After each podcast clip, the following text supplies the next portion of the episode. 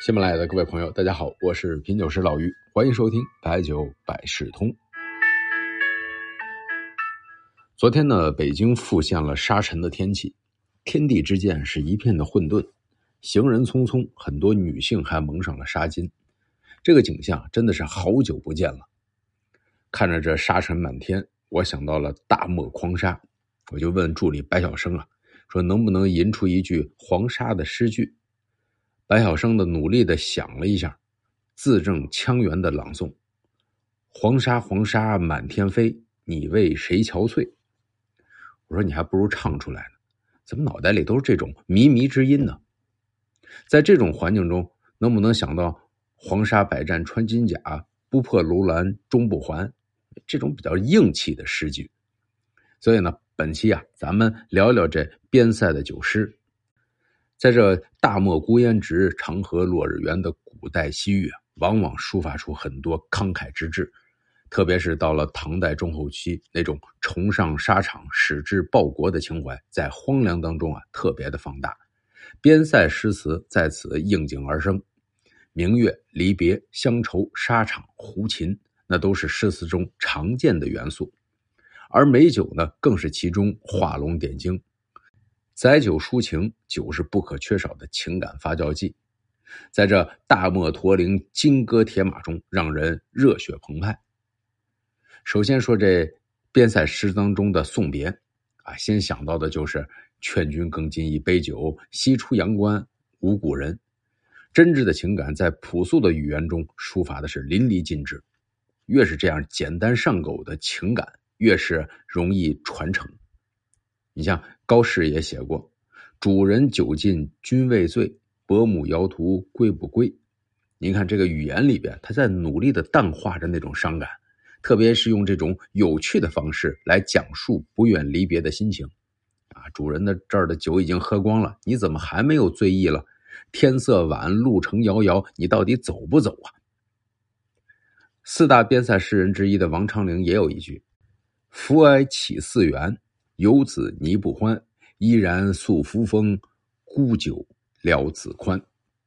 在西域的边塞，经常是黄沙四起，尘埃浮动，和昨天一样啊。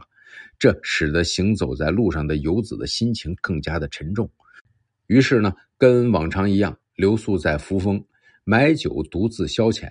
这时候，唯有饮酒才能排解忧愁。还有一首经典的边塞送别诗，是岑参的。白雪歌送武判官归京，这首诗很长啊。著名的那首那那句“忽如一夜春风来，千树万树梨花开”就来自这里。他依旧叙事的部分呢是：“瀚海阑干百丈冰，愁云惨淡万里凝。中军置酒饮归客，胡琴琵琶与羌笛。”啊，这四句啊，一副巨大的三 D Max 的这个大屏幕就展现在我们面前啊。我们似乎从这种盛大的送别宴席当中感受到一种强烈的反差。这边写的各种的乐器，但是呢，最后呢一句呢就是“山回路转不见君，雪上空留马行处”。最后呢是一一行这个马蹄的蹄印呢作为结尾，表达了这个作者啊在对比当中的深深不舍。岑参呢是边塞诗人的代表，他是在中原仕途不顺。恰逢朝中大力封赏边地将领啊，自己主动选择一路向西。这一去六年中啊，与边塞结缘，但是呢，心底仍然有对长安的守望。像醉眠香梦罢，东望献归程啊，饮酒之后仍然梦回京师，不由得向东望去，羡慕启程中原的人。还有马上相逢无纸笔，凭君传语报平安。这名句呢，也是在路上碰上了入京时所做的。他在《凉州馆》中啊，还有一句诗：“一声大笑能几回，斗酒相逢须醉倒。”这个时候呢，酒充满了豪放之情，乐观豪迈啊。